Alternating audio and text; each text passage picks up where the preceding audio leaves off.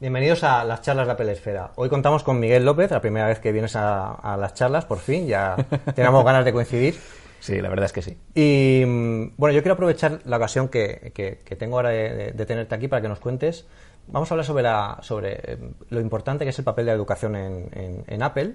Eh, ¿Cómo la vives tú? Porque tú, además de, trabajar con nosotros en, Apple Esfera y en Shataka, también eres formador dentro de un premium reseller de, de microgestión, ¿no? De, en microgestión en Barcelona, correcto. Mm.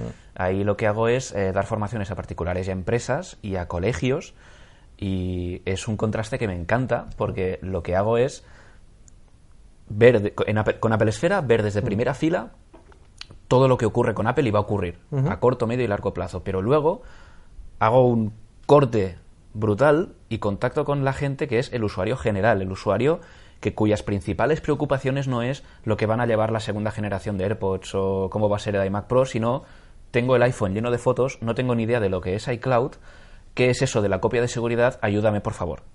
¿Vale? El, contraste es, chulo porque... Es muy fuerte. además, eh, yo creo que muchas de las personas que nos dedicamos al tema de la tecnología parece que vivamos en una pequeña burbuja, ¿no? Eh, y es una cámara de resonancia en la que parece que bueno que todos entendamos de tecnología, todos sepamos lo que es un chip W1, eh, todos sepamos lo que está por venir y lo que se puede hacer hoy en día. Y la vida real con la gente normal y corriente que no está tan puesta en esto porque no le interesa y simplemente quiere utilizar la tecnología es, muy importante. Yo creo que el papel aquí de Apple eh, es bastante potente en este sentido porque para Apple eh, que una persona pueda y sepa utilizar la tecnología es parte de su filosofía. Pues eso es llevar al final a, un plano eh, más, más eh, cotidiano la tecnología y todo eso. Así empezaron los Mac y empezó toda la revolución de la informática en, en, los 70, en los 80 y con, los productos que han ido saliendo. En Estados Unidos la, educación para Apple es muy importante porque empieza desde la edad escolar y ellos apuestan mucho porque em, en las escuelas eh, aportar tecnología, hemos tenido muchos ejemplos, incluso sacaron Macs para, aquella, para aquellos tipos de formación, los EMAX antiguos, EMAX, no iMacs. Sí eh, que estaban orientados al, mercado educativo, incluso la iMac original se orientó también para decir, bueno, pues queremos que haya un ordenador en las escuelas y que la gente se habitúe también a la informática, evidentemente también a la marca, ¿no? que ellos quieren también eh, posicionar su producto dentro de una, de una, de una cultura. Y, yo creo que eso en otros países no está tan extendido, pero que es una señal de que Apple, eh, bueno, pues intenta conseguir que la educación es, sea algo que genere, bueno, pues... Mm más cultura de la tecnología, más, eh, se avance más en, cómo se utiliza de forma cotidiana. Y eso es muy importante porque, como tú dices, ahora, como los, grandes problemas que tienen tus, eh, tus, alumnos o tus clientes son copias de seguridad con iCloud, eh, que no se exportan las fotos, que no se usar tal programa.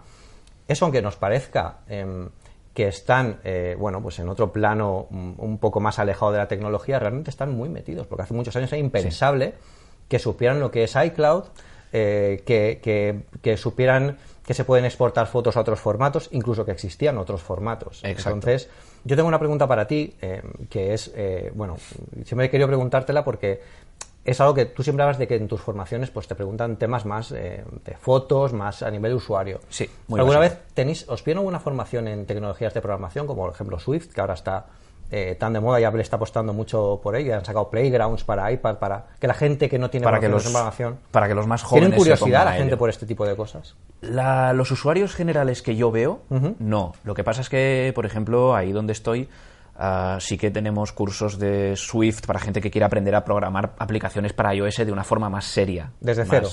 Desde cero. Cursos intensivos, de estos de una semana, un porrón de horas cada día, machacando y si no mal no me equivoco con algún certificado que otro de Apple. Pero lo que decías antes también del tema de, de, la educación en las escuelas, que decíamos, ¿no? El, antiguo EMAC, el legendario EMAC, que ahora seguro que lo tienen algunos coleccionistas. Mm. Pero, y luego hemos pasado a los iMac. Ahora, eh, una cosa que yo, con la que, sobre todo ahora en septiembre, octubre, noviembre, con que el lo estamos haciendo, famoso. con el Back to School, ahora lo que estamos haciendo es que ahora muchas escuelas, eh, al menos donde estoy en Barcelona, se están pasando de los libros de texto al iPad. Y eso es importante, porque eso era algo completamente impensable hasta hace, mm, yo creo que hace cinco años. Eh, cuando, la, salió el iPad original, la gente no sabía mucho, muchas veces que, para qué se iba a utilizar, ¿no? qué uso se le iban a dar. Que eso ya esté involucrado tanto, tan fuertemente dentro de la cultura de la educación, yo creo que es importante, ¿no? Y cómo lo utilizan ellos. Pues es lo que me hace más gracia, porque eh, yo me imaginaba, yo pensaba, digo, bueno, ahora seguramente es posible que tenga en una de las aulas que tenemos en Microgestio a 30 chavales, ¿no? De, pues que, porque normalmente los cursos que atendemos son de primero, segundo de eso, un poquito más, para aprender a utilizar el iPad, ¿no? Para un poquito enfocarlo a las aplicaciones educativas. Hay que enfocarlo también para cada colegio. Cada colegio utiliza unas herramientas diferentes, etcétera. Pero no es el, no es el, lo que hacemos, sino que lo que hacemos es que los, los niños ya están, o sea, ya, ya saben utilizar un iPad. Con ellos no hay ningún problema. Aprenden enseguida.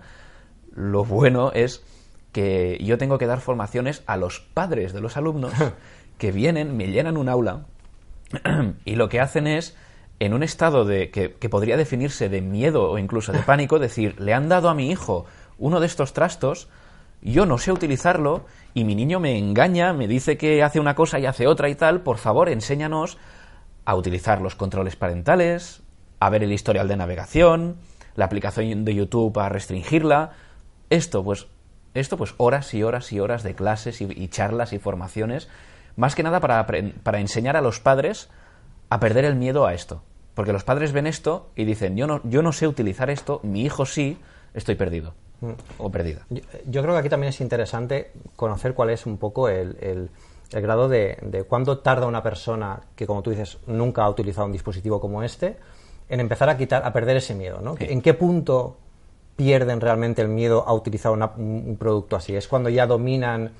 Cuando yo, yo creo que es cuando controlan un poco todo el tema de la interfaz y saben cómo manejarse y a lo demás se lo buscan, ¿no? Correcto, correcto. Y de hecho, en muchos usuarios generales, eh, lo comentaba antes con nuestro compañero Eduardo, yo creo que, eh, ya sé que es una palabra maldita y que puede llevar a mucho debate, pero la era post-PC, esa de la que llevamos hablando muchos años, yo creo que la era post-PC en Apple está empezando ahora, no hace 4 o 5 años, sino ahora.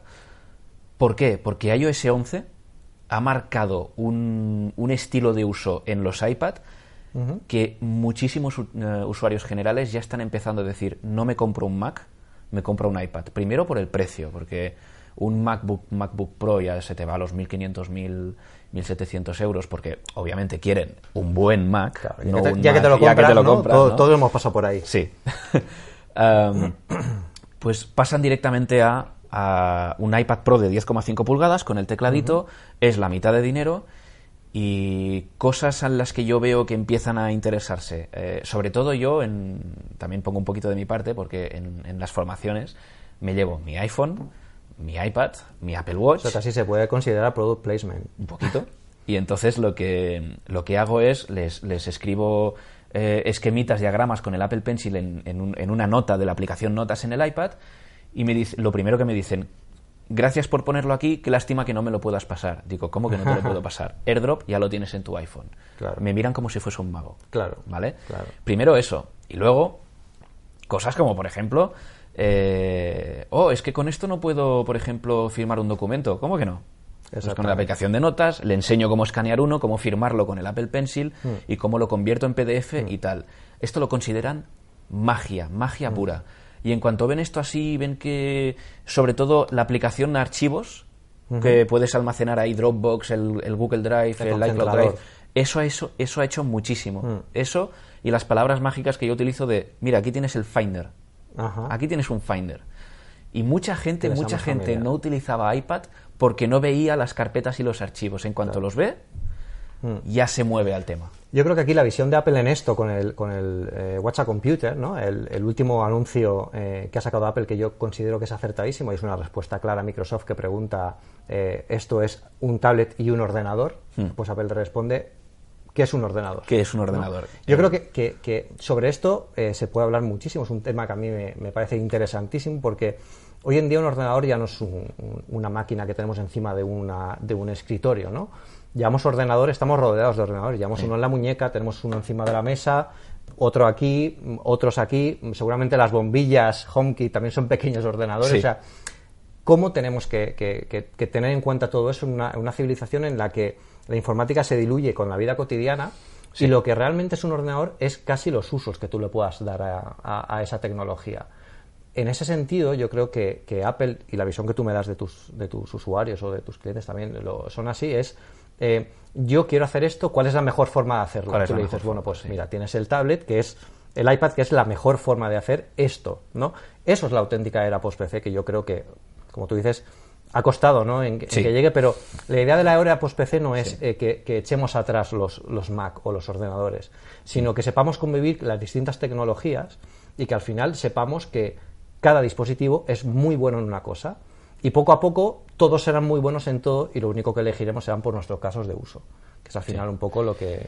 A mí una cosa que me gustaría puntualizar también es eh, el cambio de mentalidad que eh, al menos yo le intento dar también a los alumnos, que es Mm, sobre todo cuando me dicen que esto es muy complicado de utilizar. Sí. O el iPad es muy complicado de utilizar. Normalmente es, gente que nunca lo ha utilizado. ¿no? Lo ven como complemento al ordenador. Exacto. Y yo, la, una cosa que siempre les digo es, esto no es un teléfono móvil. Lo estás tratando, en la mente te crees que es un Nokia de los antiguos, pero venido a más, y no. Esto es un ordenador que además llama por teléfono. Exacto. Y esto es un ordenador que, mira, te lo puedes atar a la muñeca y te, y te dice la hora muy fácilmente. Y esto es un ordenador que mira, pues eh, está... Que, Se utiliza de otra forma, tiene otros usos y tiene otras ventajas e inconvenientes que, los ordenadores. Correcto. Entonces hay mucha gente que cuando les, les dices eso ya se dicen, vale, entonces claro, yo, yo desde aquí les explico que hago transferencias bancarias, envío facturas, eh, quiero decir, administro todo mi día a día y que mi ordenador principal, de hecho, es este.